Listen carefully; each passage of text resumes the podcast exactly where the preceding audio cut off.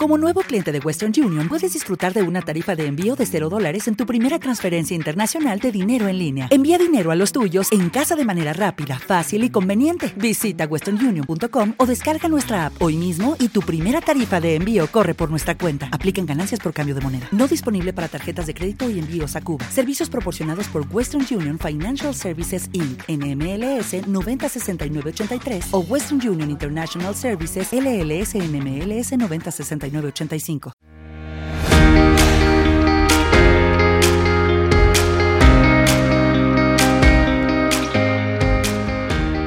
Bienvenidas al podcast de Bel Kashmir, un espacio para mujeres a las que nos gusta vernos y sentirnos bien, tanto por dentro como por fuera, que disfrutamos con lo sencillo, con lo natural y que vivimos nuestra vida con pasión. Mujeres a las que nos gusta viajar, reír, charlar, comer rico y comprar bonito. Mi nombre es Adriana Poveda y en este podcast compartiré contigo ideas, consejos y descubrimientos que transformen tu vida y consigan sacar tu mejor versión. Vamos allá.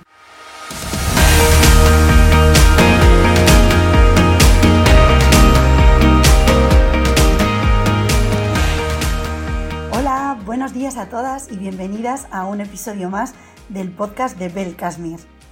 Hoy os traigo un episodio súper interesante y espero que a muchas os sirva para abrir los ojos a una realidad que está muy presente y de la que muchas veces no somos del todo conscientes, y es el tema del consumo del azúcar. Vamos a ver si realmente es tan malo el azúcar como nos están contando y también si estamos consumiendo tanto azúcar como el que nos dicen, ¿no? Porque muchas veces pensamos que tampoco tomamos tanto azúcar y que no tenemos por qué preocuparnos.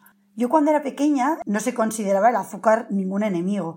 El único problema que se veía en los productos dulces era que engordaban y como mucho que te podían provocar caries. Pero aparte de eso, no se miraba con malos ojos a productos como las galletas, los bizcochos, las magdalenas o el colacao. De hecho, yo desayuné colacao con galletas toda mi infancia y mi adolescencia, y supongo que muchas de vosotras también, y si no era colacao, pues sería Nesquik.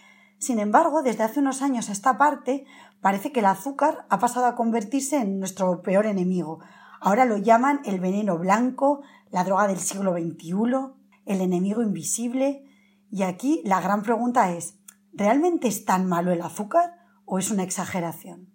Pues en este capítulo voy a intentar responderte a esta pregunta recopilando la información dada por varios expertos y voy a darte las pautas para que puedas detectar el azúcar que tomas, si es el indicado o si te estás pasando y también vamos a ver qué pasa con los niños. ¿Les estamos dando demasiado azúcar a nuestros hijos?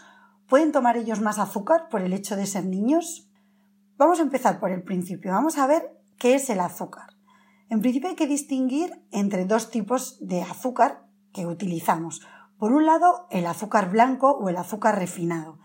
Este es el más popular y procede de la caña de azúcar o de la remolacha. Hoy en día normalmente procede principalmente de la remolacha y es sometido a un proceso de refinación industrial en el que pierde todas las vitaminas y los minerales. ¿Esto qué quiere decir? Pues que el azúcar blanco solo aporta calorías vacías. Por otro lado, estaría el azúcar mm, más natural, como puede ser el azúcar moreno integral. Atención con esto porque no todo el azúcar moreno que vemos en los supermercados o en las tiendas es azúcar integral. Hay algún azúcar moreno que también está refinado y está mezclado, ¿vale? Entonces no todo el azúcar moreno es, es natural e integral. Otro de los azúcares naturales es la miel. Estos azúcares naturales, como decimos el azúcar moreno integral y la miel, conservan los nutrientes, es decir, que no están refinados y por tanto mantienen su contenido en minerales y en vitaminas, a diferencia del azúcar blanco. Sin embargo, el aporte nutricional de estos azúcares más naturales es ínfimo y en realidad no supone una gran diferencia en la práctica con el azúcar blanco normal. Luego lo veremos cuando hablemos de, de las alternativas al azúcar. Por tanto, el azúcar que normalmente utilizamos en casa y se utiliza en la alimentación es el azúcar blanco. Este está formado por glucosa y fructosa, pero aparte de endulzar, no aporta ningún nutriente a nuestro organismo. Hasta ahí lo tenemos claro. Sin embargo, siempre hemos oído que nuestro cuerpo necesita azúcar para funcionar, ¿no? Que nuestro cerebro, nuestro cuerpo necesitan ese azúcar y que es vital para, para nuestro funcionamiento. Entonces, ¿en qué quedamos? ¿Necesitamos azúcar o el azúcar es veneno? Es cierto que nuestro cerebro y nuestras neuronas necesitan glucosa para funcionar correctamente. Además, el azúcar nos proporciona una energía rápida, beneficiosa para los músculos y, por tanto, para las personas que hacen deporte.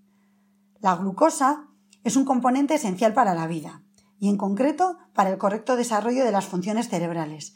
Sin embargo, aunque sea un azúcar simple, no significa que haya que tomar azúcar ni alimentos dulces para que el organismo cuenten con la cantidad necesaria.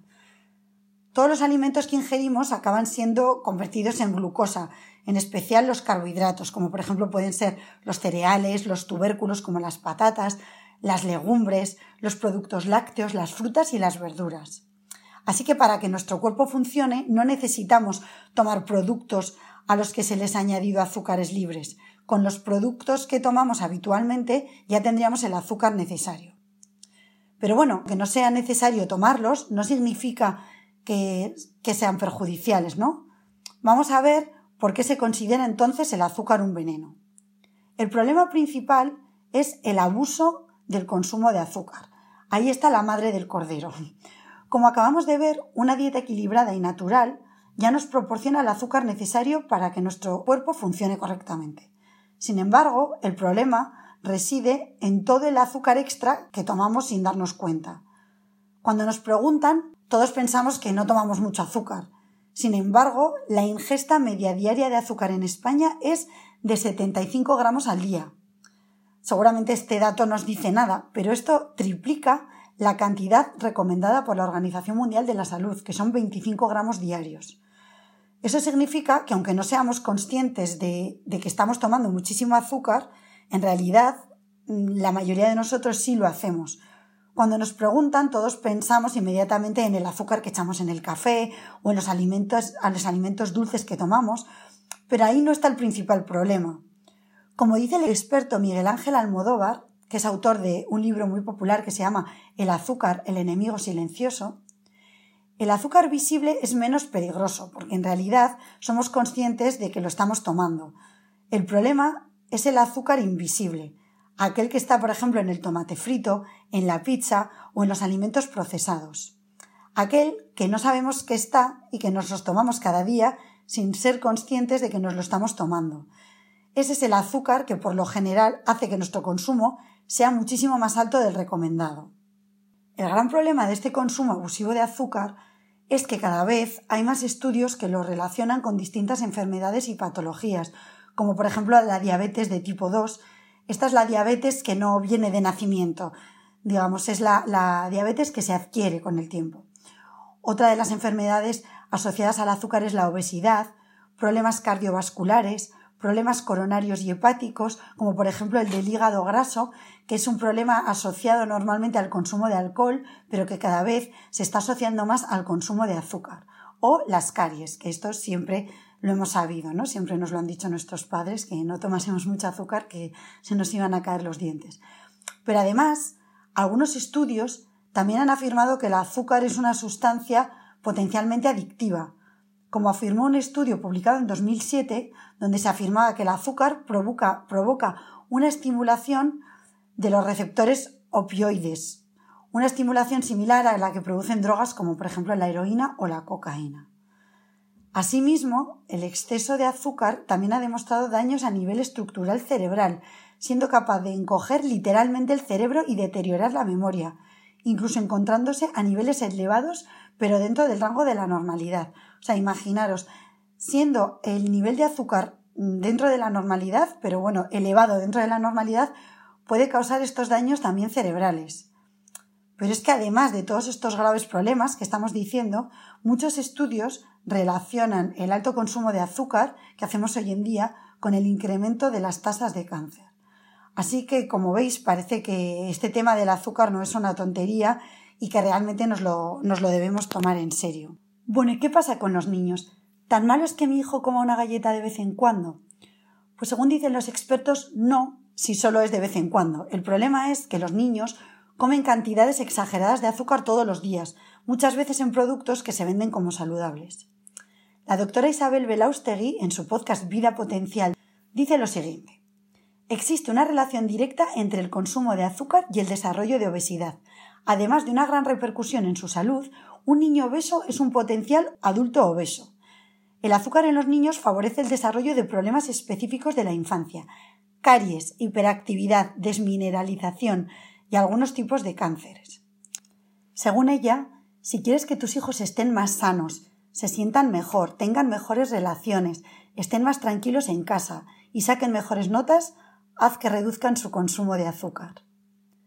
Son muchos los nutricionistas que coinciden en que el verdadero problema en la alimentación de los niños está sobre todo en los desayunos y en las meriendas. Si toda la vida tu hijo ha consumido determinados alimentos, tampoco puede pretenderse ahora que cambie su alimentación de la noche a la mañana. Pero a lo mejor sí se pueden ir introduciendo poco a poco pequeños cambios. También tenemos que ser conscientes del poder del sector de los ultraprocesados, porque están muy normalizados, hacen publicidad adaptada para niños y nos venden productos llenos de azúcar encubiertos como productos saludables. Mi idea con este podcast no es que os convirtáis en unas talibanas de la comida, ni muchísimo menos, pero sí que seáis conscientes de lo que coméis y de que sepáis las consecuencias que tiene el tomar mucho más azúcar del recomendado. Como os decía, el principal problema está sobre todo en el azúcar encubierto, en todos esos alimentos que no sabemos que llevan azúcar o que a lo mejor sí sabemos que llevan azúcar, pero no nos imaginamos cuánto llevan. Hay una página que he descubierto que se llama azúcar.org y que desvela la cantidad de azúcar que tienen ciertos alimentos y bebidas que podemos encontrar en el súper. Y lo ilustran con una foto del producto y al lado el número de terrones de azúcar que contiene. La verdad es que es muy impactante. Yo me he llevado muchas sorpresas con, algunos productos que, algunos no sabían ni que tenían azúcar o desde luego no podían ni imaginar cuánto azúcar tenían. ¿no? Os, voy a, os voy a contar aquí algunos de, de, los productos que he visto. Os pongo algunos ejemplos, hay muchísimos más y, y a ver si a vosotras también, también os sorprenden. Os empezamos con algunos de los productos dulces, que bueno, estos ya puede que nos sorprendan menos porque obviamente son productos dulces y ya sabemos que tienen azúcar, pero aún así a mí me, ha llamado la atención la, cantidad ¿no? de, azúcar que contienen. A ver, empezamos. Por ejemplo, un cono de helado con una sola bola, el, componente de, de, azúcar que tiene equivale a 7,5 terrones de azúcar. Imaginaros. Un café latte cappuccino de la marca Kaiku contiene 37 gramos de azúcar, que equivale a más de 9 terrones. Una botella de Activia Go de 280 gramos contiene 29,7 gramos de azúcar, que es el equivalente a 7 terrones y medio. Un green tea latte con leche de soja, tamaño 20, del Starbucks, contiene 41,9 gramos de azúcar, que equivale a 10 terrones y medio. Una palmera de chocolate grande de 450 gramos tiene 132 gramos de azúcar, equivale a 33 terrones. Imaginaros, 33 terrones de azúcar en una palmera de, chocolate, aunque sea grande.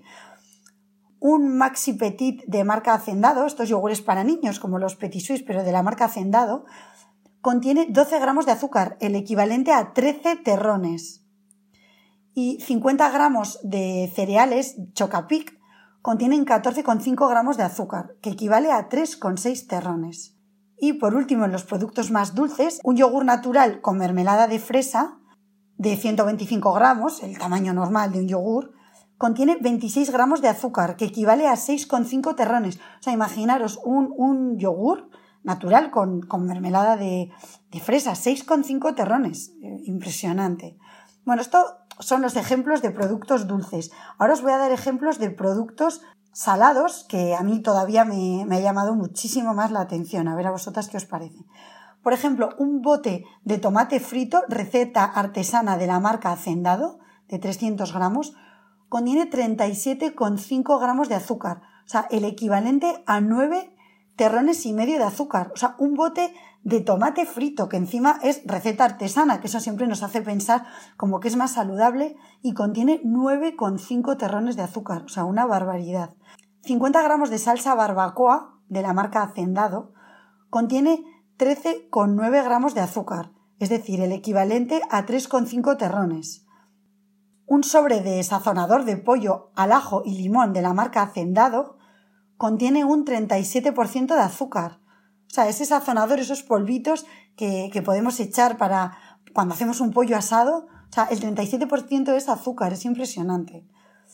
Luego, una botella de, zumo de naranja granini de 330 mililitros, o sea, no, no enorme, ¿eh? 330 mililitros, contiene 34 gramos de azúcares libres, es decir, el equivalente a 8,5 terrones. Un bote de té instantáneo de la marca Carrefour contiene el 94% de azúcar, o sea, el 94% del producto es azúcar, o sea, prácticamente estamos tomando azúcar. Y esto que a mí me ha impactado muchísimo, porque a mí personalmente me encantan, unas costillas barbacoa con salsa de Jack Daniels, en este caso ponen del restaurante Fridays, contienen 80 gramos de azúcar, es decir, el equivalente a 20 terrones de azúcar. A mí esto me ha dejado impactadísima. Es verdad que no es algo que coma habitualmente, pero mm, muy pocas veces, de hecho, pero sí que me encantan esas costillas así como americanas. Y me he quedado alucinada. 20 terrones de azúcar.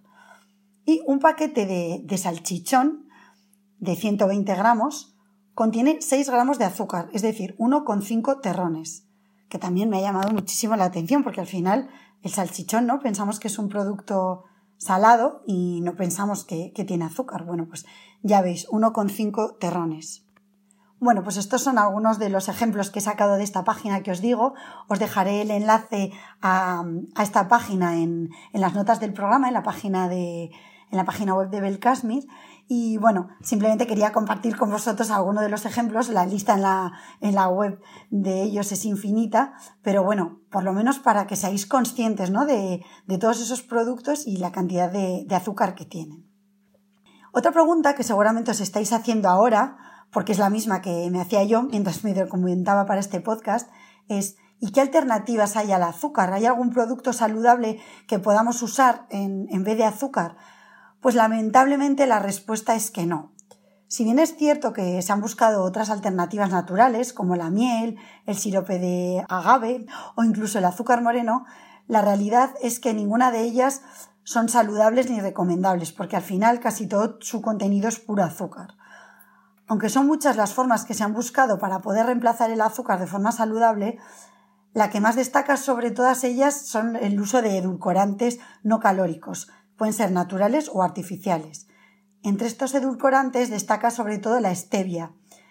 Eh, a ver, aquí cabe decir que el, formato natural en España solo está permitido en infusiones, es decir, que toda la stevia que vemos en otro formato que no sea infusión en el mercado, en los supermercados, procede de un proceso químico, no es un, un edulcorante natural, ¿vale? Entonces, bueno, todos los, las investigaciones y los estudios apuntan a que estos edulcorantes, ya sean naturales o artificiales, tampoco serían una forma ideal de una alternativa ideal al consumo de azúcar. Por un lado, un estudio publicado en 2016 en Cell Metabolism afirmó que el uso de edulcorantes no solo no ayudaba a perder peso, sino que paradójicamente provocaba un efecto rebote y por, otro lado, otros estudios también advierten de que lejos de suponer un beneficio para la salud, este tipo de edulcorantes podrían suponer un perjuicio, ya que alterarían la flora intestinal. Bueno, pues ante este panorama, la pregunta es, ¿cómo podemos entonces dejar de consumir tanto azúcar si parece que está presente en todos los lados? Pues a ver, lo primero de todo es ser conscientes de ello. Y espero que con este podcast haya podido aportar mi granito de arena en eso. Lo segundo es leer muy bien las etiquetas de los productos que compramos y ver qué porcentaje de azúcar tienen. Solo así podemos desechar los que tengan más azúcar del recomendado. Normalmente todo lo que tenga más de un 5 o un 10% de azúcar es demasiado azúcar. Y lo tercero sería intentar cocinar y comer lo más limpio posible. Si cocinamos nosotras en casa, sabemos lo que utilizamos. Cocinar de forma natural sin añadir salsas naturales, ni productos precocinados, ni aliños de estos también precocinados que compramos en el, en el supermercado. Al final consiste en cocinar con productos naturales y esa es la mejor manera de reducir drásticamente el consumo de azúcar. Bueno, pues con estas tres indicaciones eh, conseguiremos reducir muchísimo el consumo que hacemos cada día de, de, azúcar y mejorar, por tanto, nuestra salud y, sobre todo, ser más conscientes de lo que estamos comiendo. Si queremos tomar un alimento con alto nivel de azúcar, lo hacemos, pero al menos sabemos que lo estamos haciendo de forma consciente. Bueno, pues con esto termino el episodio de hoy. Espero que os haya gustado y sobre todo espero que os haya servido para, como decía, ser más conscientes de lo que comemos y de las consecuencias que puede tener en nuestra salud. Mi objetivo ha sido que este enemigo silencioso no sea tan silencioso. Así que espero que al menos a partir de ahora miréis las etiquetas en el súper y compréis y cocinéis de forma consciente y siempre pensando en cuidaros a vosotras y cuidar a los vuestros. Si te ha gustado este capítulo, no dudes en hacérmelo saber a través de los comentarios. Además, te agradeceré de todo corazón si dejas una valoración de 5 estrellas en iTunes o un me gusta en iBooks o Spotify. Así es la única manera que tengo para dar a conocer este podcast y que lo conozcan más mujeres como tú. Mil gracias de verdad por tu tiempo y por estar al otro lado. Nos vemos pronto en el siguiente episodio. Un besito. Adiós.